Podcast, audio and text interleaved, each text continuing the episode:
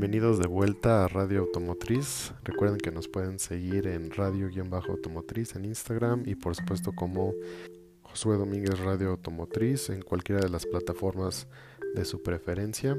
Me pareció muy interesante platicar de coches que a través de la historia se han perdido, automóviles legendarios que nadie los ha vuelto a ver. Así que bajé al sótano donde tengo encerrado a quien escribe estos libretos, le di unos latigazos y le pedí que escribiera algo para nosotros. Espero lo disfruten.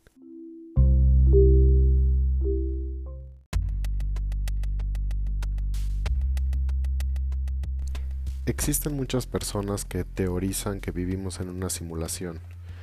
Cuando lo hacen se imaginan algo así como la Matrix, que hay una serie de números detrás de esta realidad que vivimos, que tal vez somos un cerebro dentro de un jarrón y en realidad solamente estamos comiendo avena o ninguna de las personas que tenemos alrededor existen.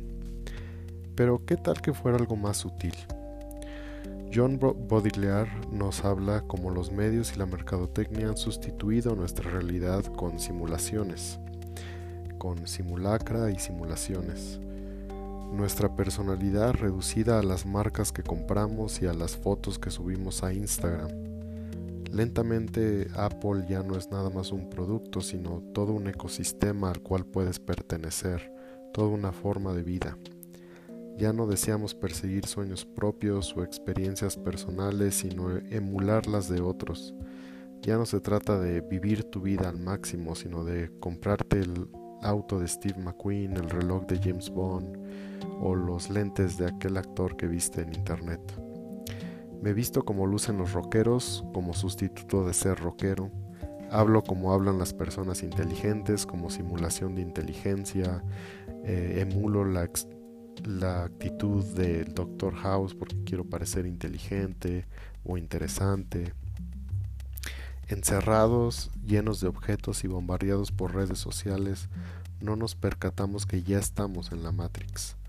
Con esta enorme importancia a los bienes materiales al grado que los hemos convertido en parte de nuestra identidad, se vuelve un verdadero dolor su pérdida y un misterio para otros. No me imagino cómo puedes perder tu celular, quizá han escuchado. No me imagino vivir sin música. Déjale tomo una foto a la comida. De pronto todo esto es más importante y más real que la experiencia misma. Los objetos sin duda ya son más que solo objetos. Son parte misma de nuestras vidas, de nuestra personalidad. Se siente que perdemos una mano, por eso me parece tan interesante cuando los objetos son algo de mucho valor o muy grandes o algo que ninguno de nosotros imagina tener y que alguien perdió sin mayor descuido. Vamos a platicar de los autos perdidos, de autos legendarios que jamás han sido vueltos a ver. Cualquiera que sepa un poco de coches ha escuchado hablar del McLaren F1, un automóvil absolutamente legendario, quizá el mejor de la historia. Fabricado en los noventas con un asiento en medio como si fuera un auto de Fórmula 1.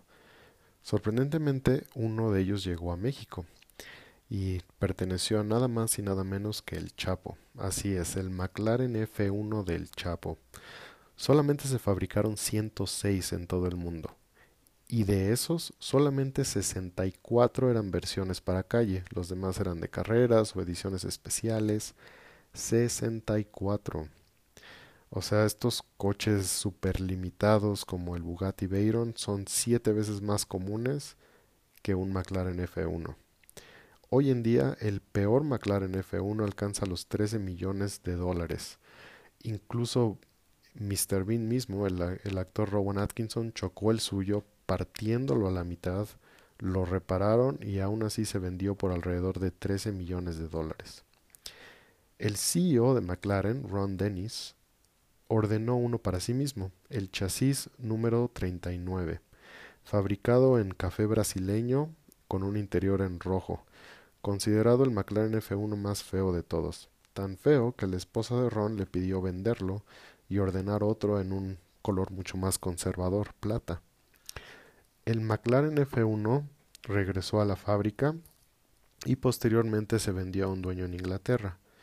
Misteriosamente se vendió después a alguien en Sinaloa a través de una boutique en Texas. Esto fue en 1997. El dueño era el mejor de los distribuidores del Chapo, Humberto Ojeda, alias el Robachivas. Tenía mucho tráfico con clientes en Europa, sobre todo España, y se cree que se lo regalaron, ya saben, como un, una muestra de agradecimiento, ¿por qué no? Un auto de un millón de dólares, un regalo muy casual, ¿no? Ojeda fue asesinado en 1998 y se cree que el coche lo tiene o su hijo o su padre. Muchos dicen haber visto el McLaren. Hay quienes creen que está guardado y no rueda, o sea que está sobre unos tabiques en buen estado, cuidado, pero que nadie lo saca, está oculto, pero aún en Sinaloa. Y otros dicen que lo han visto rodar en Culiacán, que de hecho lo maneja el hijo del Chapo y bueno, el hijo del Robachivas más bien, y lo lleva a 15 años, a fiestas, básicamente le vale, ¿no? Lo cual, honestamente, yo también haría si tuviera un McLaren F1. A muchos les encantaría comprar este McLaren porque sería mucho más económico que otros. Costaría 10 millones o tal vez menos de 10 millones de dólares, lo cual haría un buen negocio. Sin embargo, hacer negocios relacionados con narcos y comenzar una búsqueda millonaria en Culiacán es muy riesgoso, por lo cual quizá nunca lo volvamos a ver. Y de un coche carísimo a otro aún más. Solamente se fabricaron 64 McLaren F1 para calle, pero este auto hace que el McLaren F1 parezca un Zuru. Estamos hablando del Bugatti tipo 57 SC Atlantique solamente se fabricaron cuatro. Cuatro en todo el mundo. O sea, las oportunidades de ver un auto como este son básicamente nulas. Diseñado por John Bugatti, el hijo de Ettore Bugatti y vendido en 1937, es obviamente uno de los autos más codiciados. Ettore Bugatti era un hombre muy especial. Él italiano de nacimiento, jamás le gustó ser italiano, él siempre quiso ser francés, negó ser italiano durante su vida y se mudó a Francia, donde estableció la marca de Bugatti. Él tenía sueños de realeza o algo así. Entrevistaba a todos sus compradores. Cada vez que alguien estaba interesado en comprar un Bugatti, los invitaba a cenar, platicaba con ellos y se dice que le negó coches a príncipes y zares. Si le caías mal durante esa cena, si no eras propio o digno de un Bugatti, simplemente no te lo vendía. Así de mamoncito, igual que Enzo Ferrari para vender sus coches. Y bueno, no es ninguna sorpresa que solo haya habido cuatro entonces. Además, la fabricación del Atlantic era muy compleja. El cuerpo fabricado de un metal muy ligero, magnesio. Es muy fácil que el magnesio se encienda en llamas, en especial si se le expone a una fuente de calor alta, por lo cual no se puede simplemente soldar como otros metales, sino que se tienen que hacer remaches como en los aviones, lo cual le da una estética increíble al auto y su diseño es absolutamente hermoso. Esto lo convierte en uno de los autos más deseados. Los tres Atlantics que siguen en el público son estrellas mundiales cada vez que arriban algún show de automóviles, ya saben, de esos muy exclusivos. El cuarto auto se le conoce como la Voiture Noire, que alguien que habla francés dirá que, feo pronuncio, que simplemente significa el coche negro. La Voiture Noire se exhibía en los salones del automóvil y fue el auto personal de Jean Bugatti. Se le dio como regalo en 1938 a Robert Benoit, corredor para Bugatti y ganador de Le Mans. Le Mans.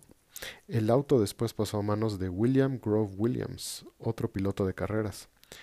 William dejó Francia en 1939, por lo que el auto volvió a la fábrica, y entonces estalló la Segunda Gran Guerra. Lo que se cree es que entre 1939 y 1941 el auto abordó un tren camino a Bordeaux para ser protegido durante la guerra. Las teorías son que el tren fue detenido por los alemanes y destruidos, o que llegó a Bordeaux y ha estado guardado en alguna granja durante 80 años, o que se le metió a un barco para que cruzara el océano y fuera llevado a América, pero fue destruido en el camino y hundido posiblemente por algún submarino alemán. Se estima que este auto costaría alrededor de 100 millones de dólares si volviera a aparecer.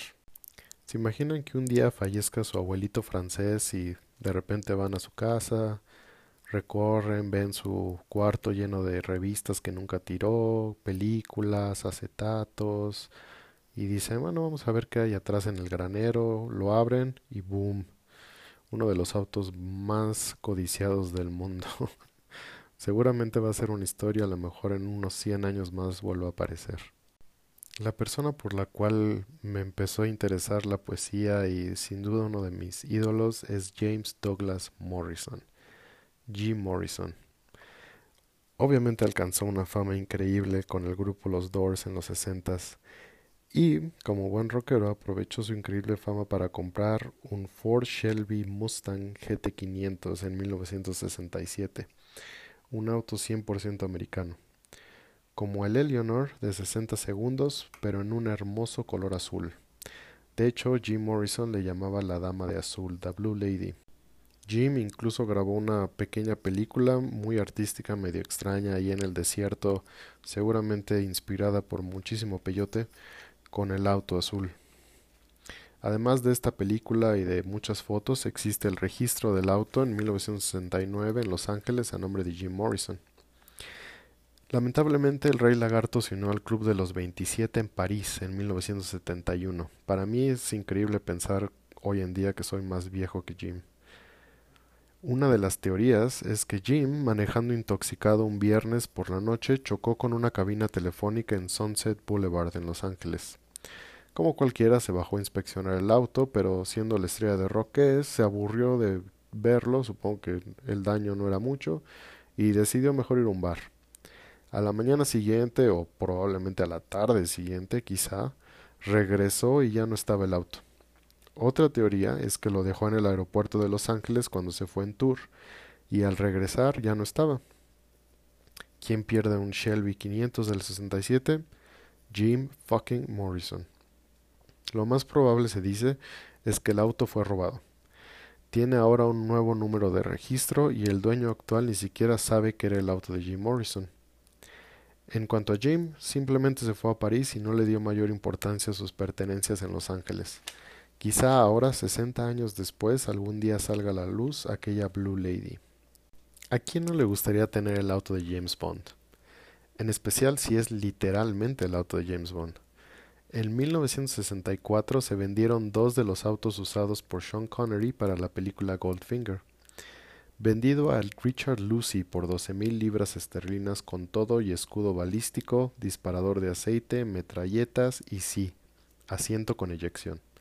Sin duda de los objetos más deseados para cualquier fan de James Bond.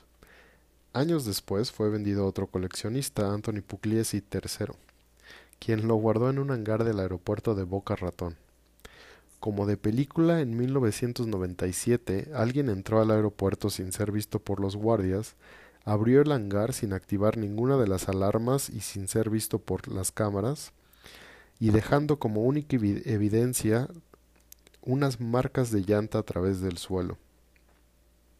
Se cree que el auto fue arrastrado y subido a un avión.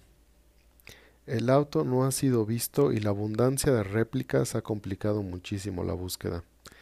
Se cree que se encuentra en el Medio Oriente en alguna colección de esas gigantes, quizá de algún jeque pero en mis sueños llegó a manos indicadas y lo manejó Sean Connery durante sus últimos años viviendo como el verdadero 007. Verdaderas leyendas los que llegan hasta el final de este podcast. Muchísimas gracias por acompañarnos. Espero se diviertan, coman muchos tamales, rosca, cuídense, cubrebocas, alcohol en gel, ya saben, tomen agua,